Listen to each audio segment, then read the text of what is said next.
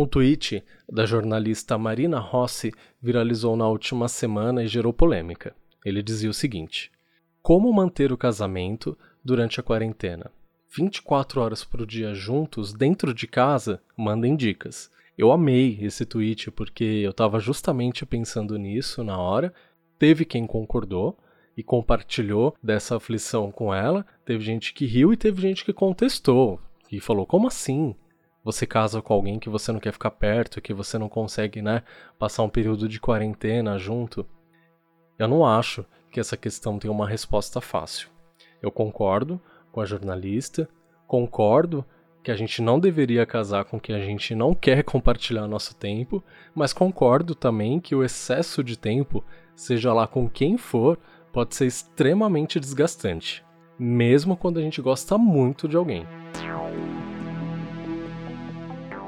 E, para falar sobre isso nesse episódio, eu meditei sobre o arcano maior de número 6 do tarô, que além de falar das uniões amorosas e sexuais, fala também de escolhas, dilemas, conflitos que todos nós temos. Mas esse arcano sempre, além desses temas que são mais evidentes nele, ele me remete a, ao livre-arbítrio, a ideia de livre-arbítrio. E eu já já falo mais sobre essa liberdade que esse arcano vem oferecer pra gente. Mas eu vou voltar é, alguns pontos antes da gente começar a falar da vida 2. Antes da gente conseguir conviver, viver com alguém, seja em tempo integral ou não, a gente precisa, antes de tudo, conseguir conviver com nós mesmos. E esse ponto também tem me chamado a atenção nesse período de quarentena, não só porque tem rendido ótimos memes, mas porque tem reforçado o quanto muita gente ainda se sente incomodado em ficar só consigo mesmo. E essa capacidade, esse exercício de ficar sozinho, de fazer as pazes com a gente mesmo, é, é o primeiro estágio, é um fator decisivo que antecede a sua vida 2. Muita gente acaba casando, namorando, entrando num relacionamento simplesmente porque não sabe ser sozinho. E eu falo muito sobre isso aqui no podcast. Saber se curtir num final de semana, sem sair de casa, sem estar rodeado de gente, se dedicar a nossas coisas, aprender algo novo, fazer uma hidratação no cabelo enquanto a gente está ouvindo o nosso disco favorito, de coisas simples como essa, até você conseguir preparar uma refeição elaborada, chique, gostosa, só para você, criar um ambiente gostoso para você, tomar banho, um banho, sabe, bem demoradinho, com um sabonete que você gosta, lavar o cabelo, massagear, com uma música relaxante, com uma vela, para você, só para você.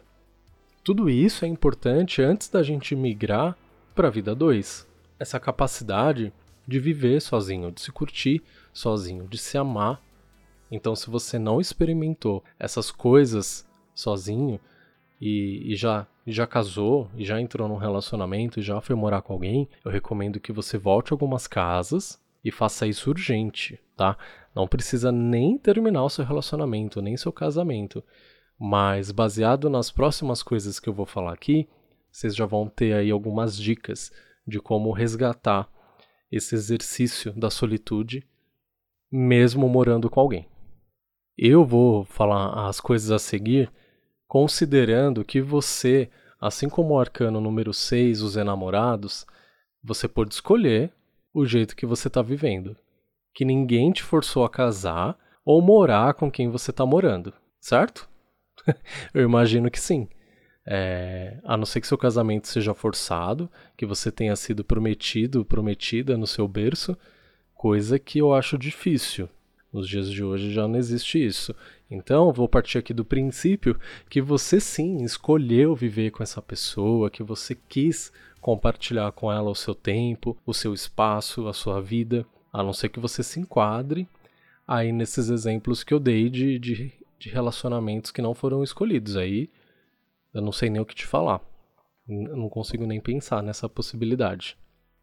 Então, considerando tudo isso, né? Que você tá aí com alguém que você escolheu, que você ama. Vamos pensar aqui em coisas boas, legais, saudáveis para a gente fazer nesse período de quarentena, para a gente exercitar a nossa convivência nesse período de quarentena.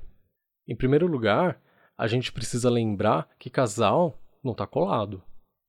Que você pode a qualquer momento pedir silêncio, se isolar no cômodo que você preferir, para ler, para ouvir seu podcast, suas músicas, para dançar, para dormir. E a outra pessoa, ela precisa respeitar isso, que esse momento é o seu momento. Baseado nesse nesse primeiro tópico, tudo que eu vou falar, você vai ver que vai ficar mais fácil. Quando a gente casa, quando a gente vai morar junto, quando a gente divide o mesmo teto, a individualidade não precisa morrer. Ela é fundamental. Óbvio que essa individualidade em excesso dentro de um relacionamento, principalmente de um casamento, ela também vai dar errado. Mas ela não precisa deixar de existir. Ela não tem que ser aniquilada. Ela não é um crime. E isso também não significa que você vai impor a forma como você vive para o outro. Às vezes, a gente só consegue conviver com uma imagem nossa refletida. E isso não é amor, é narcisismo. E isso também vai estragar seu casamento. Trocar experiências tem sido minha atividade a dois favorita. Imergir no universo do outro, além de expandir meu entendimento de mundo, torna ele mais plural. Meus gostos e minhas referências se expandem.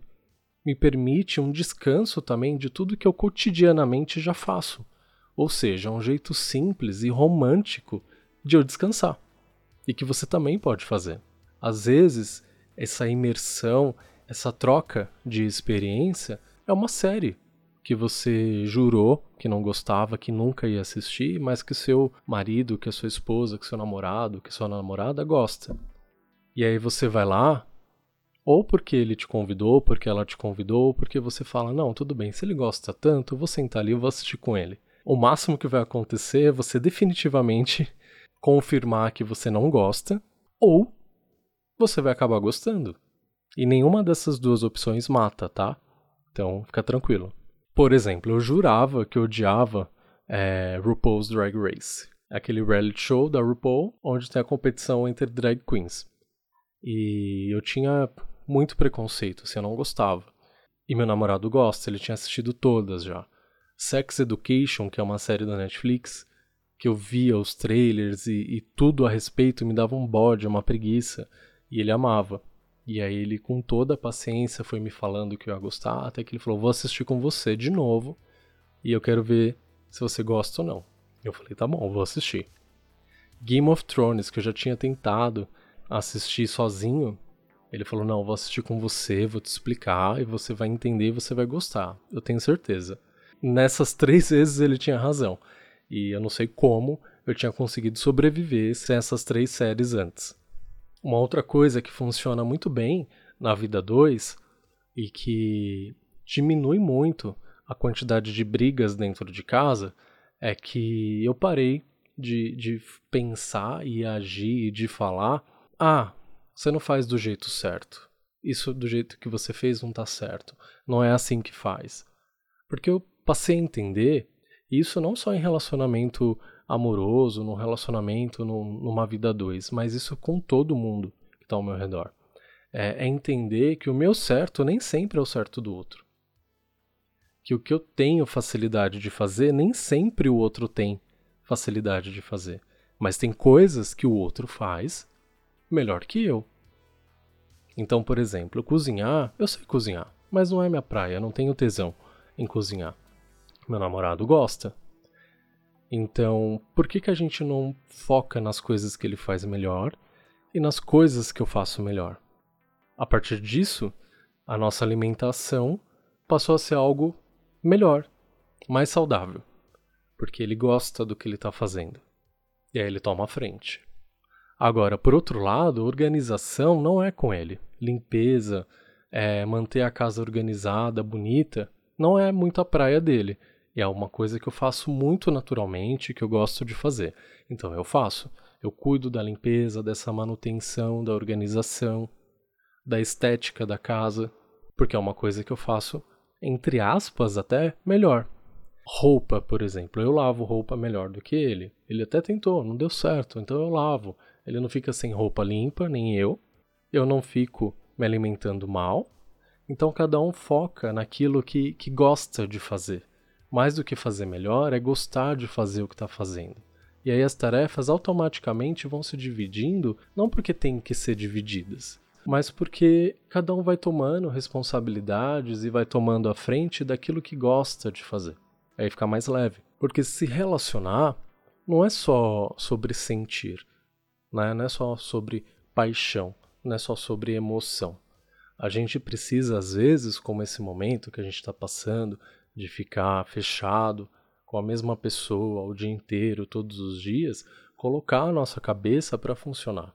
Pensar com, com mais calma, ser mais racional nesses momentos. Porque senão a gente entra no automático sempre, a gente entra na reprodução de ficar cobrando que o outro seja algo que ele não é. E aí, se a gente quer que o outro seja uma cópia nossa, por que, que a gente casou? Por que, que a gente está namorando com essa pessoa? Ela não vai ser. E se ela vir a ser, se ela se permitir transformar numa cópia sua, eu te garanto que quando isso acontecer, quando você conseguir descaracterizar totalmente a outra pessoa, você não vai mais querer ela. Porque a gente quer aquilo que a gente não é, a gente vai se atrair sempre pelo aquilo que a gente não tem, pelo diferente. E se você transforma o outro em você, perde a graça. Então valoriza o que o outro tem, enxerga as diferenças como algo enriquecedor para a relação de vocês. E aí vai ter hora que cada um vai querer fazer suas coisinhas. Nem vai ser algo para fazer junto e nem para o bem comum. Não vai ser algo pro casal. E tudo bem. Você só vai se sentir abandonado e deixado de lado se você não tiver as suas coisinhas para fazer. Nem que seja ir dormir, nem que seja tirar uma soneca. Outra coisa legal é depois desse momento isolado, ir lá e compartilhar o que você estava fazendo, não por obrigação, mas porque você tem vontade de fazer isso. Então, às vezes você se isolou para ler um livro, e a outra pessoa se isolou para assistir um documentário, para assistir um filme, para dormir. Depois desse período onde cada um foi fazer as suas coisas, aquilo que quer fazer sozinho, é legal essa troca. Ah, li tal livro, essa história, olha isso daqui que interessante que eu aprendi, olha aqui que eu vi nesse documentário. E vocês compartilham universos e aprendizados e, e coisas que cada um vivenciou. Não para viver junto, mas para compartilhar. É gostoso a gente falar para o outro o que a gente sabe, o que a gente aprendeu. E aí cria-se uma zona em comum nesse compartilhamento. Não significa que o outro tem que ler e entender o que você está valendo, nem que você tem que assistir o documentário que ele assistiu. Não. O importante é essa troca, pós-individualidade. Conseguir ouvir o que o outro tem para nos dizer, contar, narrar, sem se colocar como protagonista da narrativa do outro, se colocar como mero ouvinte. Um ouvinte ativo e atencioso é muito bom para quem está falando e para quem vai ouvir tenta não ser aquela pessoa que quando o outro começa a falar, fala, ah, eu também, uma vez aconteceu isso comigo. E aí, quando você vai ver, está se colocando como protagonista da conversa. E isso é muito comum em todos os tipos de relacionamento. Pode acontecer no trabalho, nas amizades, com seu marido, com seu namorado, com a sua namorada. É tão gostoso a gente ter alguém que ouve a gente de verdade, que para o que está fazendo, que faz uma escuta ativa do que a gente está contando e não fica se colocando achando uma brecha para falar sobre si. Rir, brincar, se informar a dois, descansar, cuidar do lar que vocês compartilham, escolher um novo lugar do sofá, da planta, sem brigar. Ninguém precisa ganhar, não é uma competição. Eu percebo que esse espírito de competição permeia muito os relacionamentos e acaba sendo corrosivo. Então se policiem, porque se você está em paz com tudo que você faz de melhor e pior, a necessidade de competir, ela acaba. Quando você também aprende a valorizar o que o outro tem de bom e também as falhas do outro, a competição também perde espaço. E se for algo que você pode ensinar, desde que o outro queira aprender, perfeito. Caso o outro não queira aprender, vamos focar no que a gente tem de potencial, no que, que eu posso fazer, o que, que eu tenho aqui para dar nessa relação e o que, que o outro tem para dar nessa relação. E não ficar forçando e se forçando a atender expectativas. Eu falo isso de competição porque eu acho bem problemático isso no, nos casamentos. Ninguém precisa competir. Você tem que relaxar quando você está na sua casa, quando você está com a pessoa que você escolheu passar esse tempo. Então, nesse período de, de quarentena, onde a gente está isolado, normalmente a dois ou em família, é importante a gente respeitar a nossa individualidade e a individualidade do outro. Saber o momento de recuar e saber o momento de compartilhar. É o segredo. Sem falar que quem tá com o mozão em casa nessa quarentena tá no lucro. Imagina não poder beijar o crush e sair com o boy do Tinder ou do Grindr e ainda ficar em casa sozinho 100%. Misericórdia, né? Então, que bom que a gente tem alguém para compartilhar para conversar, para ver o noticiário junto, para comentar as coisas que estão acontecendo presencialmente. Eu tenho visto bastante grupos de amigos se encontrando virtualmente por Skype, em chamadas de vídeo. Achei muito legal. E imagina se a gente não tivesse alguém dentro de casa. A gente ainda tem internet que dá uma aliviada nessa sensação de solidão, né? Mas nada como ter alguém aqui do nosso lado que vai conversar com a gente, que vai ajudar a gente, que vai dar suporte, que vai receber nosso amor, que vai dar amor também. Então, vai lá, depois que você ouvir esse episódio, falar aí pro seu namorado, pra sua esposa, pro seu marido que você ama ele, que você ama ela. Aproveita.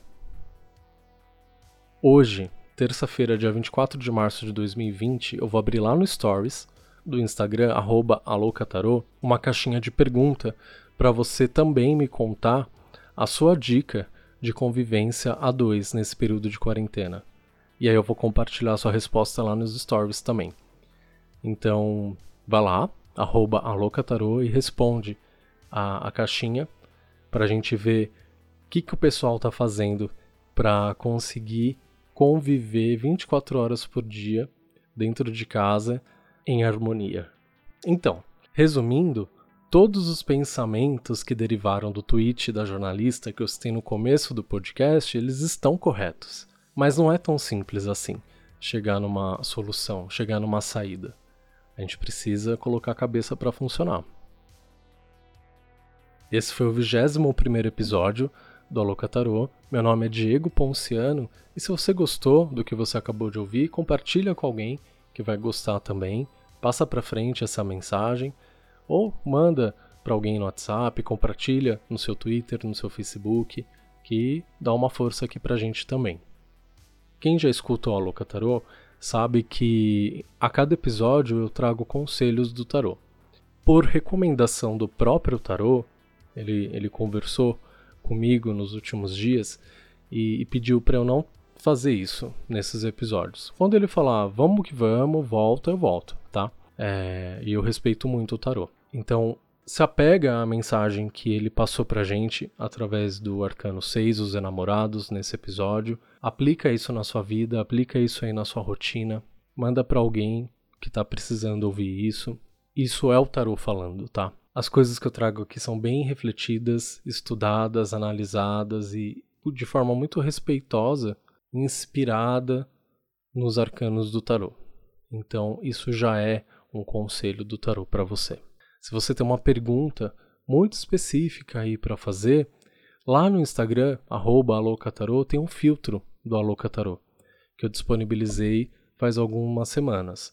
Você através do filtro medita numa pergunta, num conselho que você precisa e vai sair uma carta do tarô. Posta nos stories marcando @alocatarô que eu te respondo com, com o conselho da carta, com o significado da carta. Fala comigo lá no Instagram. Lembra também de ler o post que tem lá no feed do Instagram e assistir os vídeos que eu posto lá no IGTV. Eles são conteúdos complementares ao podcast, ao tema e ao arcano que eu abordo aqui. Muito obrigado por você ter ouvido mais esse episódio. Na semana que vem tem mais. Um beijo e até lá!